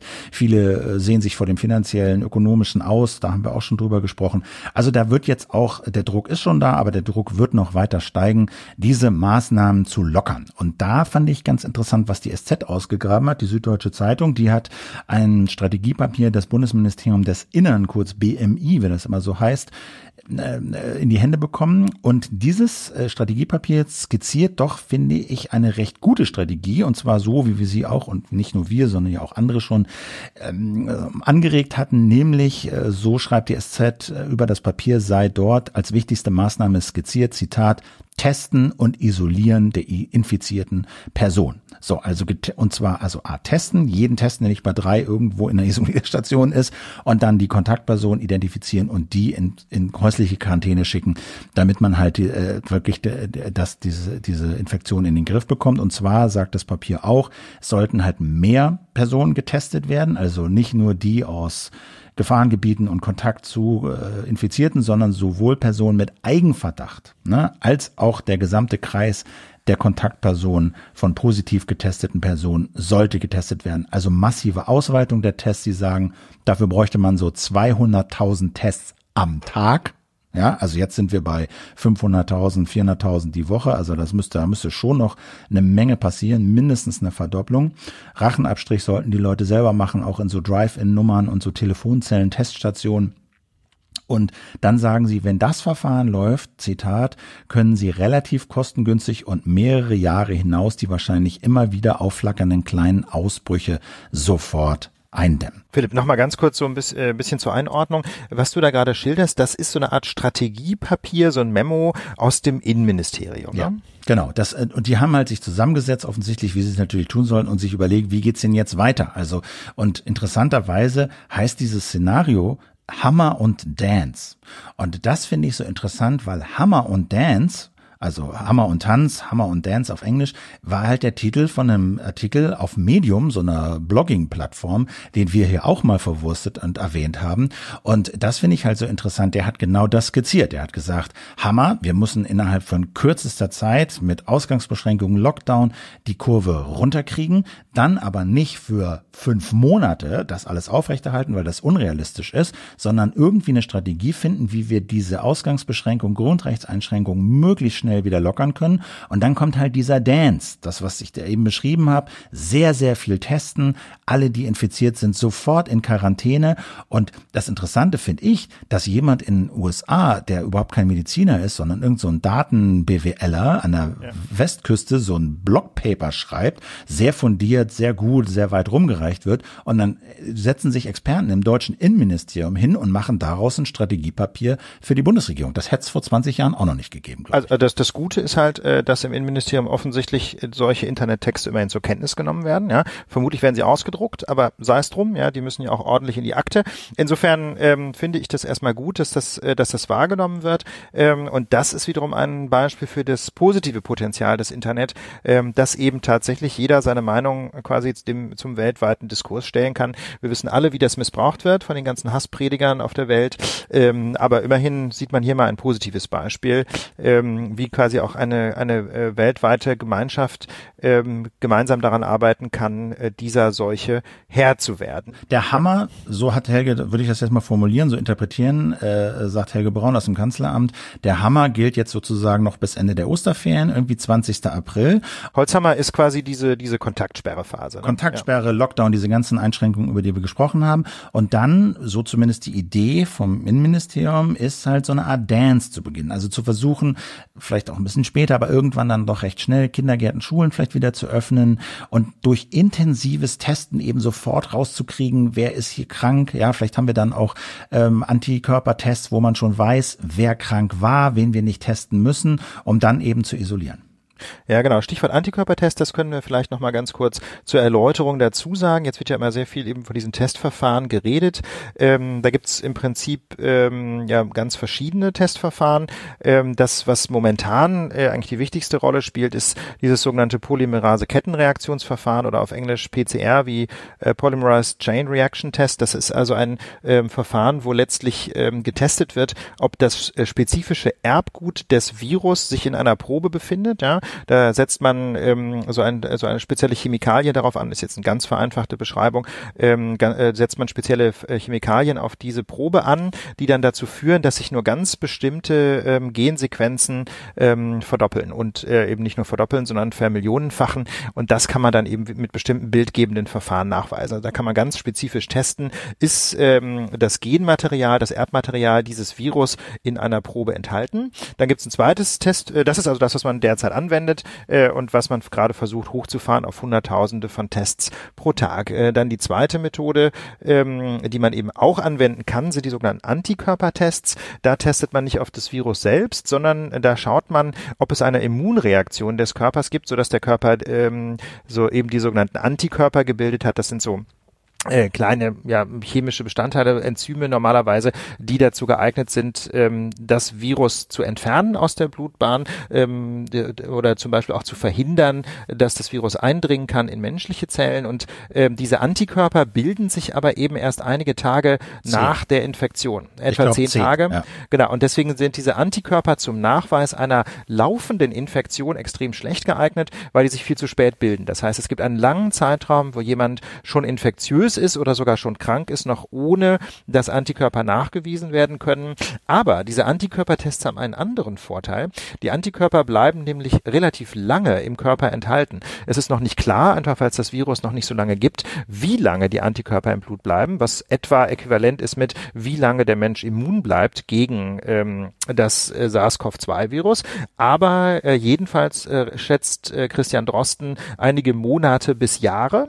Und das heißt also, man wird mit einem solchen Antikörpertest nachweisen können, wer eine Infektion durchgemacht hat, ja, ob er das nun weiß oder nicht, und wer deswegen mutmaßlich jedenfalls in nächster Zeit, 2020, 2021, nicht nochmals an Covid-19 wird erkranken können. Und diese Antikörpertests werden immer mehr an Bedeutung gewinnen, einfach zum Beispiel, um rauszufinden, welche Menschen man idealerweise einsetzen kann äh, für die Betreuung von äh, Corona-Patienten. Ja, also zum Beispiel Pflegepersonal oder Ärztinnen, äh, die selber schon die Erkrankung durchgemacht haben, ähm, die müssen sich natürlich immer noch schützen, ja, die sind aber eben keinem spezifischen Risiko ausgesetzt, äh, nun gerade an Covid-19 zu erkranken. Und die sind deswegen natürlich äh, allerbestens geeignet, gerade äh, Covid-19-Patienten und Patientinnen zu betreuen. Ähm, das gilt dann eben auch für die Rettungsdienste und es gilt auch für viele andere Berufe mit viel Kundenkontakt, äh, viel Kontakt mit Menschen, ähm, dass man da natürlich mittelfristig möglichst Menschen einsetzen sollte, ähm, die jedenfalls von dieser Pandemie nicht mehr befallen werden können,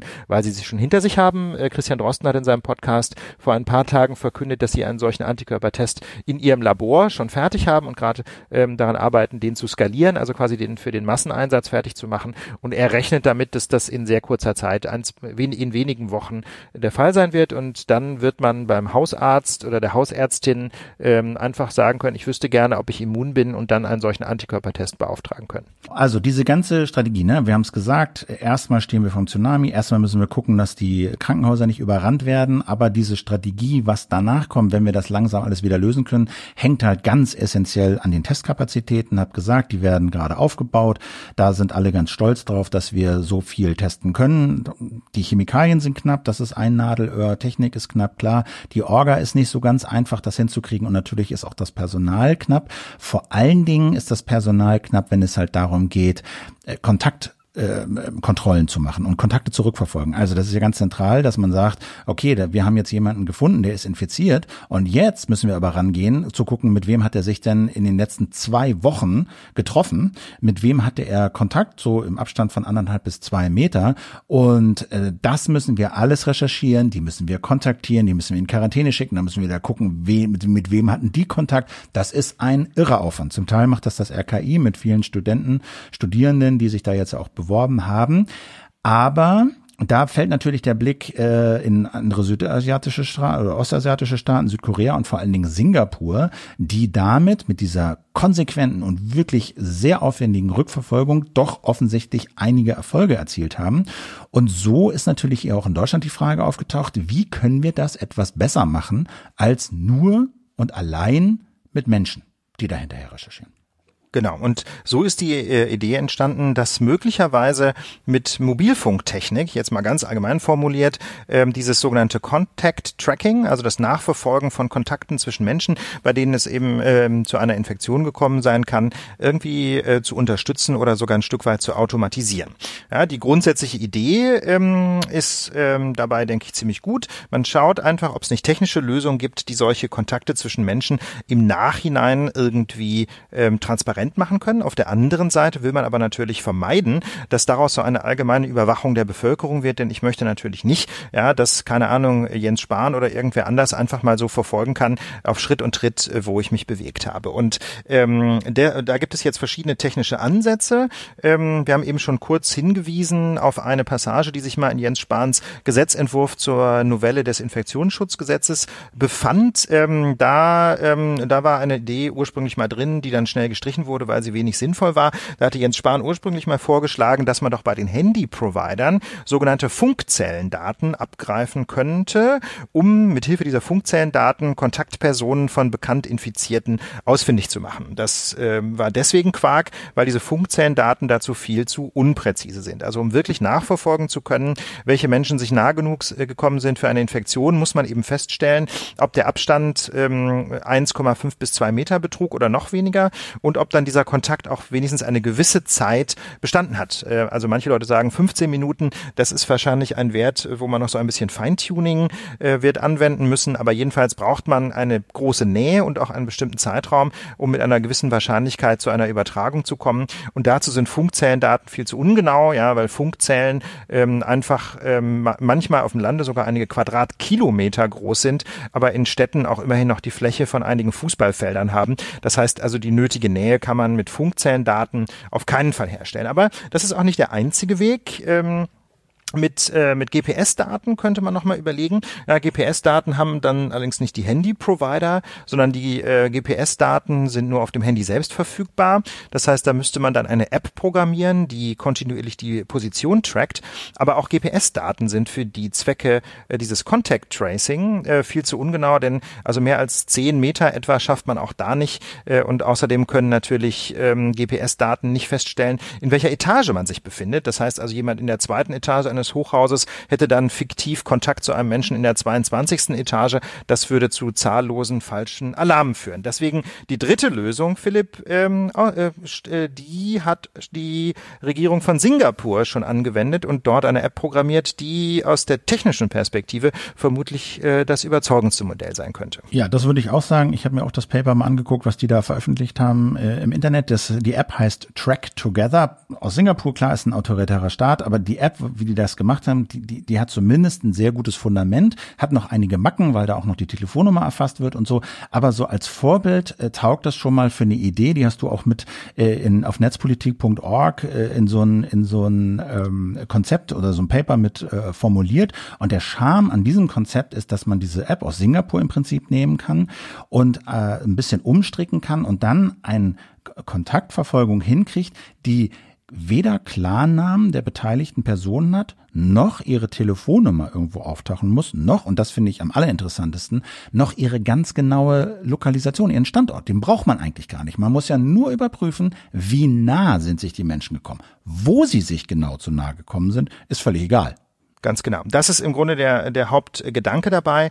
Ähm, wo die Menschen sich nahe gekommen sind, ist wurscht. Wir brauchen kein GPS, wir brauchen auch sonst keine Positionsdaten. Wir müssen nur wissen, dass sie sich nahe gekommen sind. Und die beste Technologie, die man dafür einsetzen kann, ähm, ist Bluetooth. Interessanterweise, ja, äh, Freunde von mir twitterte schon Bluetooth, da hätten wir ja gedacht, äh, dass das äh, bald eine Technologie ist, die wir alle mehr oder weniger abgehakt haben. Klar, Bluetooth ist vergleichsweise langsam, jedenfalls deutlich langsamer als WLAN zum Beispiel, klingt erstmal nicht mehr so sexy, aber Bluetooth hat großartige Eigenschaften, denn es ist ein echter Nahbereichsfunk. Und die Idee dabei ist, ähm, dass man so eine App einsetzt, ähm, wo das Handy in regelmäßigen Abständen eine bestimmte ID funkt, ja, so, so eine, eine, eine Kennung, natürlich nicht den Namen oder die Telefonnummer, sondern eine zunächst mal anonyme Kennung.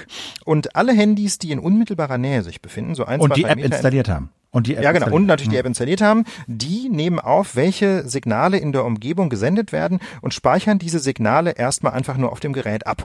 So, das heißt, man hat dann im Grunde eine Liste der IDs von fremden Handys, denen man sehr nahe gekommen ist. Ähm, und damit das Ganze nicht dazu führt, dass man jetzt irgendwie Bewegungsprofile erstellen kann von Handys, die man scannt, wechselt diese ID, die die Handys senden, noch in kurzen Abständen. Also ich habe mal so vorgeschlagen, 30 Minuten. Das ist ein Parameter, kann man natürlich auch anders einstellen, aber jedenfalls so, dass man mit Hilfe dieser ausgesandten Beacons keine ähm, keine Positionshistorie erstellen kann. So und, und, und wie gesagt, die Handys und Bluetooth macht ja auch, die messen ja auch, kann man kann ja auch den Abstand messen an der Hand der Signalstärke.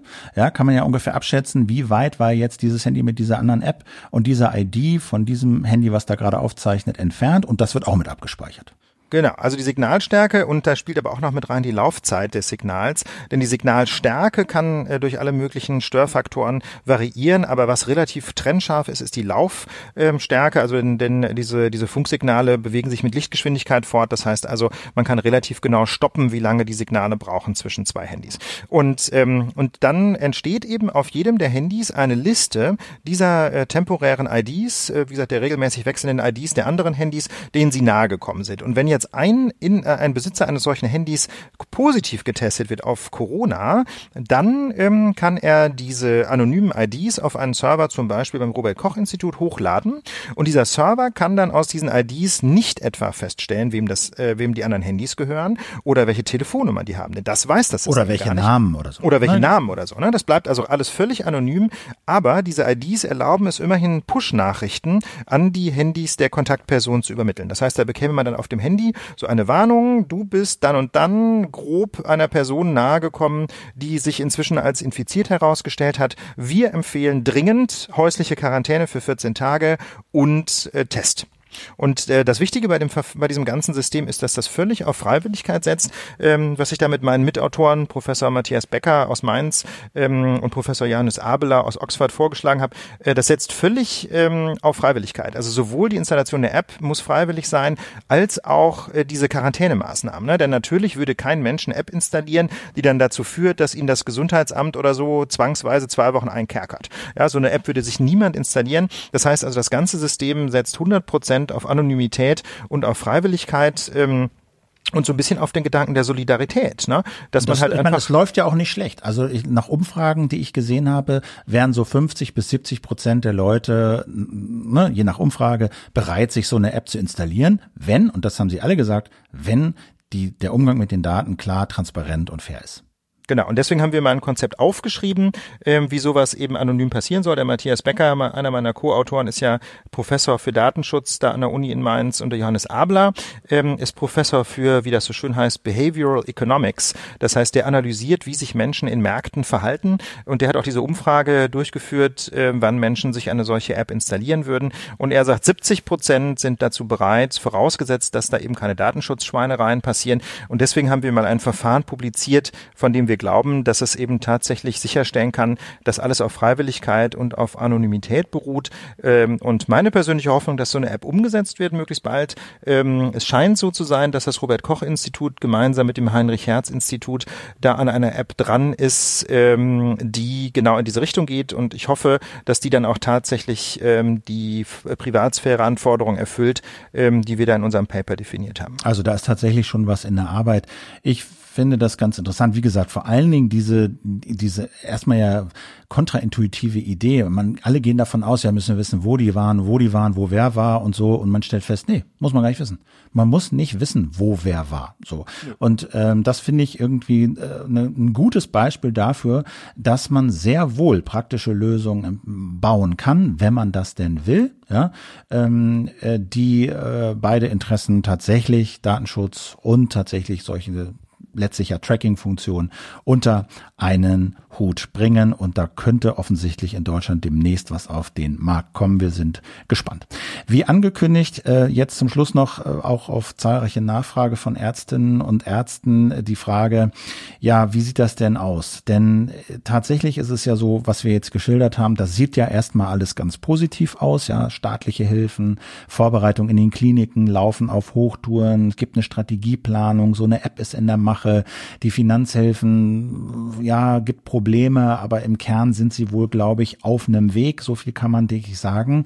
Problem bleibt aber, wir stehen trotzdem erst am Anfang. Die Kurve steigt noch.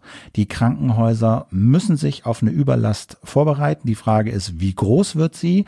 Aber da kommt sicherlich auf viele einiges zu. Wir sehen das in Wolfsburg. Da nehmen die jetzt schon kaum mehr Leute auf, weil eben schon so viele da sind. Aber wie man, wie man also im Seglerjargon sagt, ne, die Segel sind gerefft, die Schwimmwesten haben alle an und alle hocken im äh, hocken äh, in der, in der, im Cockpit. Aber die Zeichen stehen trotzdem auf Sturm. Die Warnsignale müssen wir nur nach Italien und Frankreich gucken.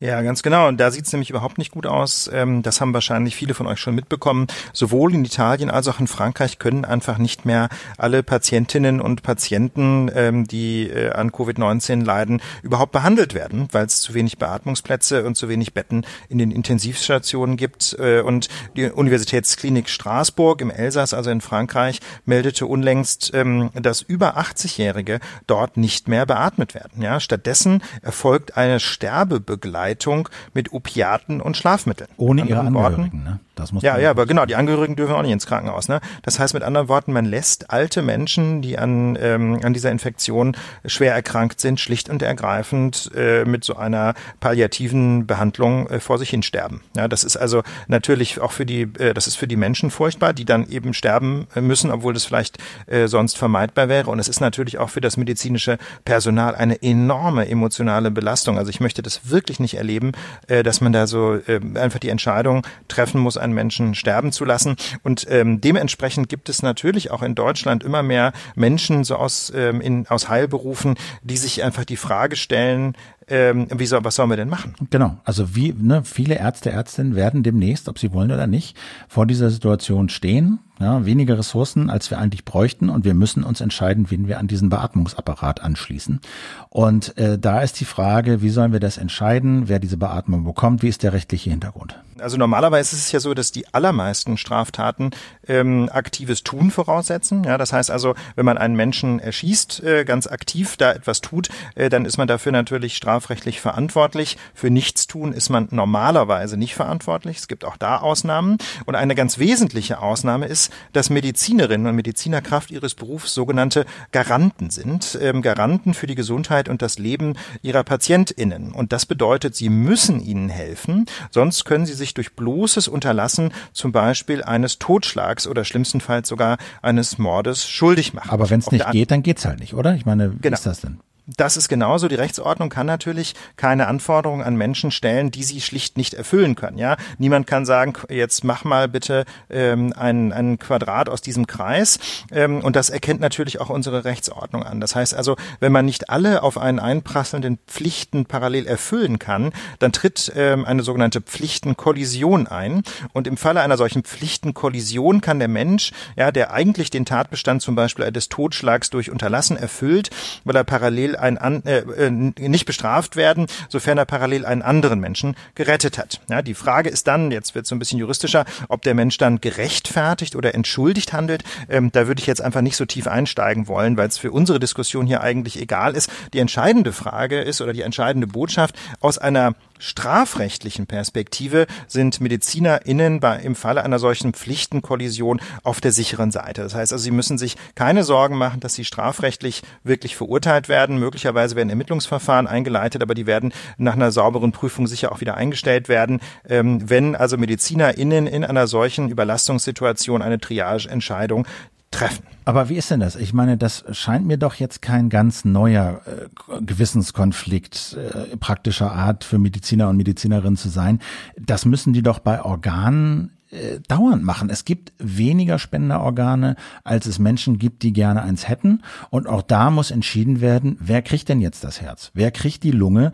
Also ist das nicht ein gelöstes ethisches Problem? Gibt es dafür nicht einen Fahrplan? Ja, also natürlich gibt es entsprechende Fahrpläne eben für diesen Spezialfall der Organspende.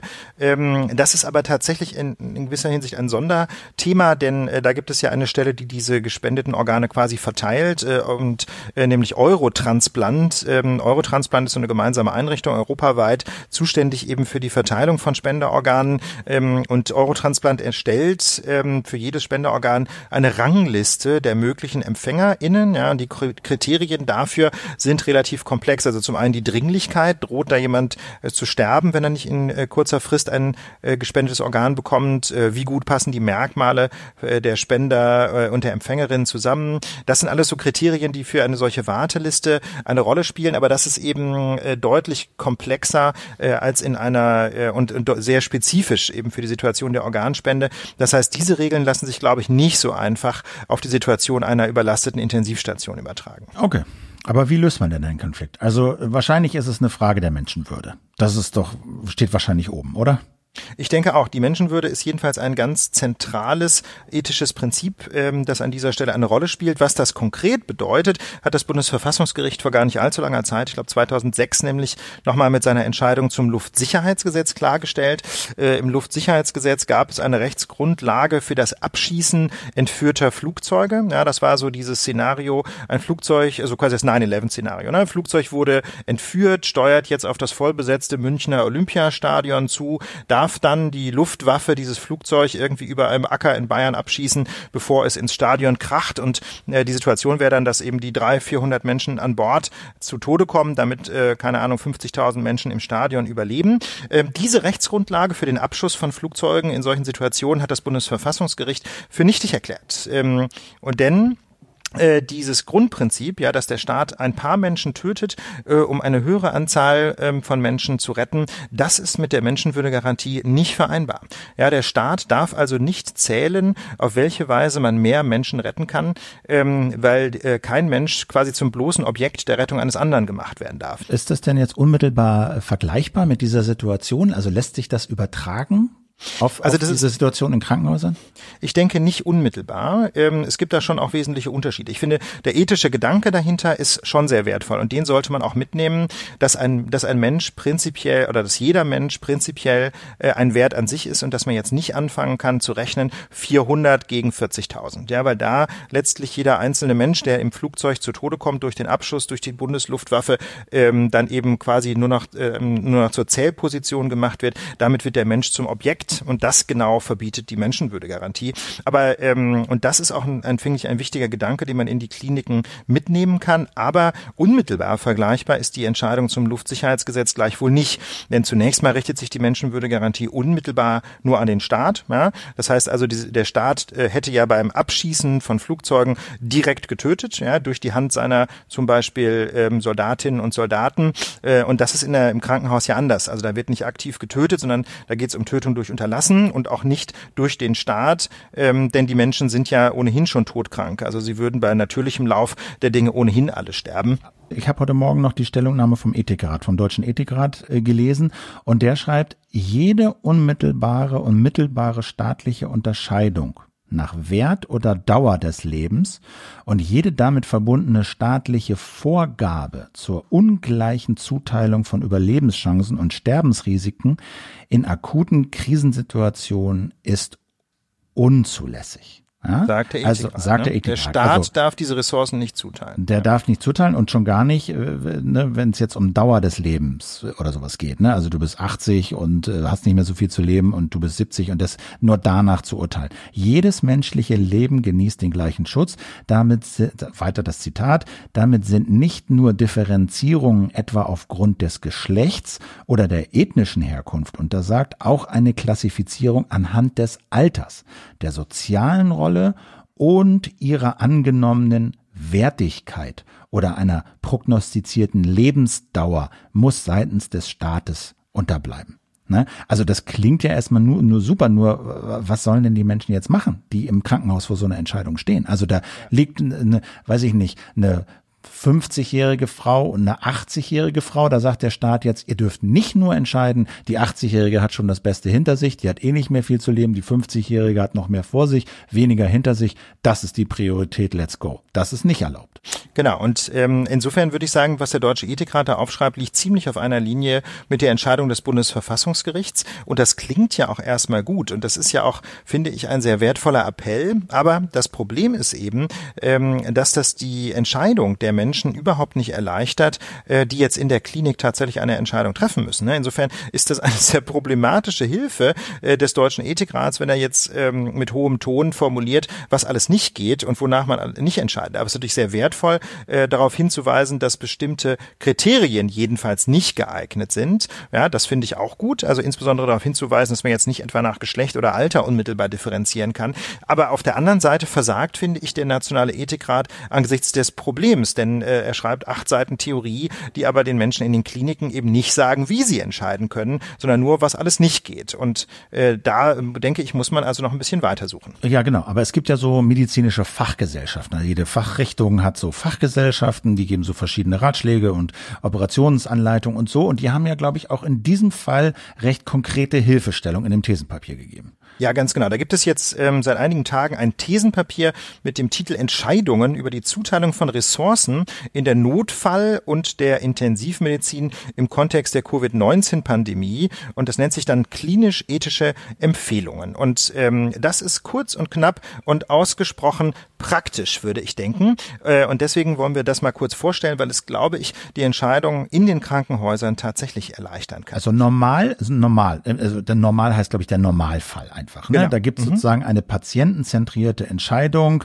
macht Behandlung in Bezug auf diesen einzelnen Menschen Sinn? Ist Besserung überhaupt zu erwarten?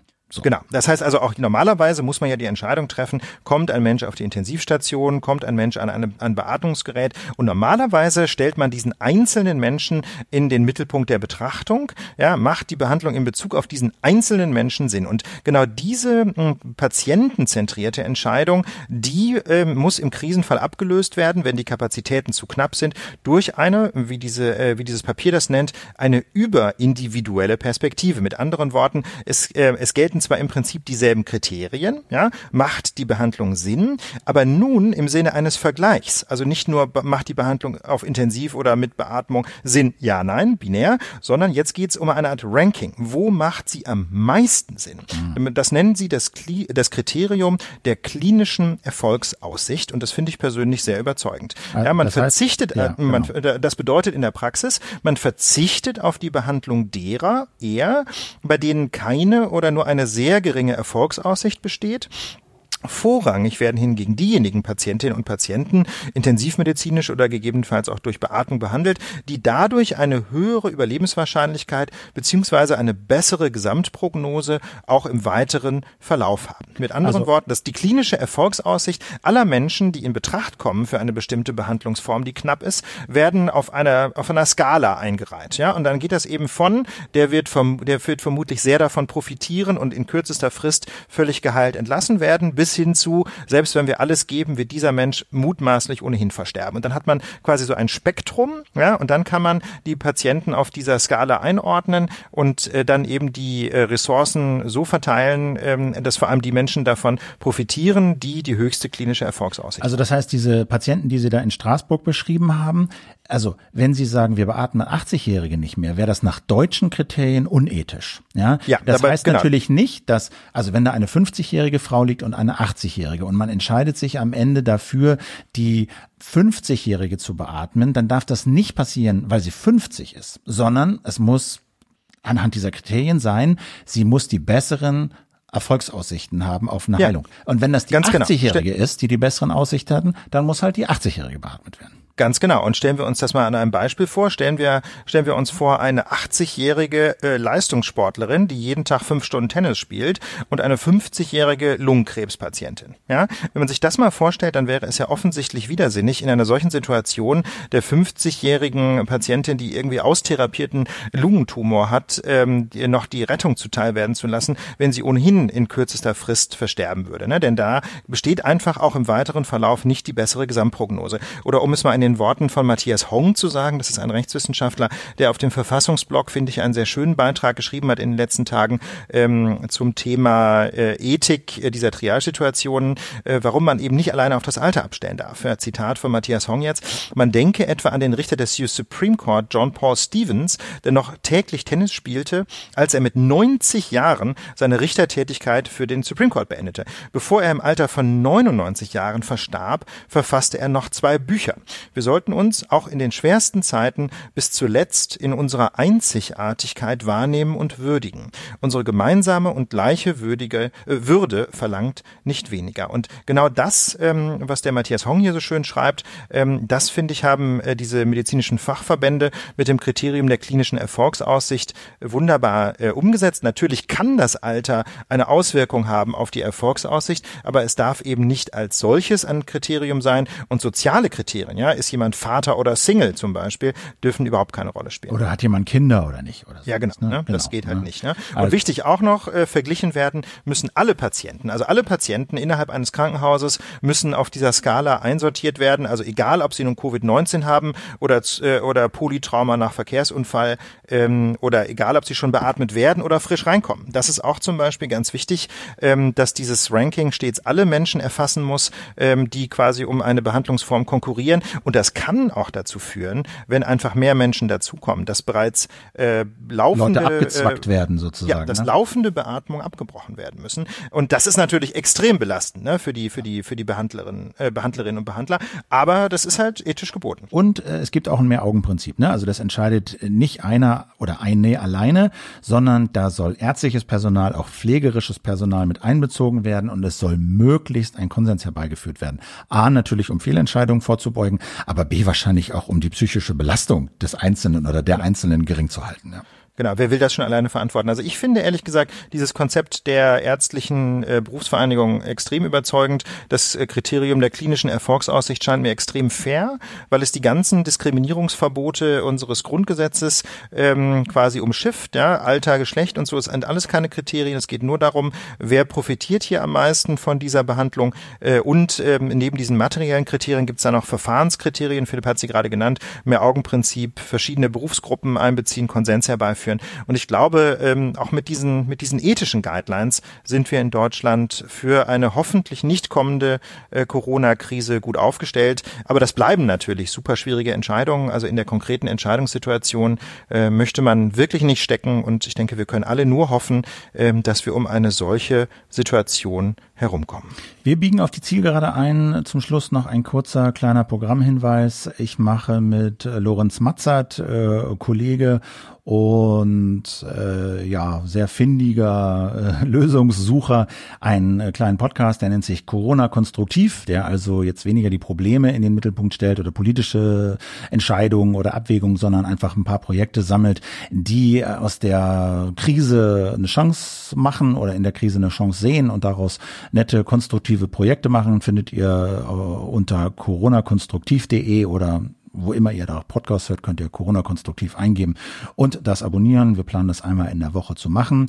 Und dann vielleicht auch noch, habe ich gerade aufgenommen, Interview mit Andreas Reckwitz, der ist Soziologe, äh, Autor einiger sehr interessanter Bücher und äh, da habe ich ein Interview mit ihm gemacht über, wie gesagt, ein, zwei seiner Bücher, aber eben auch zur Frage, was denn Corona mit unserer Gesellschaft macht, was wir lernen, was die Gefahren sind äh, und äh, ja, was das so macht mit unserem Zusammenleben geben, gibt's dann demnächst unter dasinterview.org. Ich habe das Medienradio mal umgenannt, weil das irgendwie der Name nicht mehr stimmte, sondern das heißt jetzt das Interview mit Philipp Banse und findet ihr unter dasinterview.org oder das Interview in euren Podcast-Apps. Ich glaube, Ulf, das war's für diese Woche.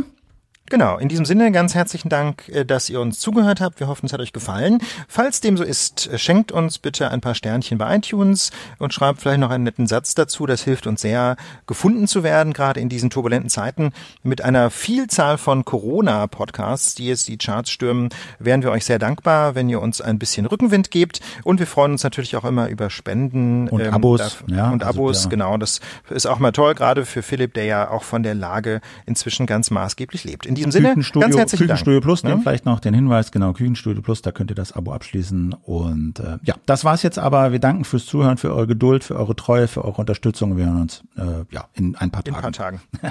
okay. Bis bald. Bis dann. Tschüss. Tschüss.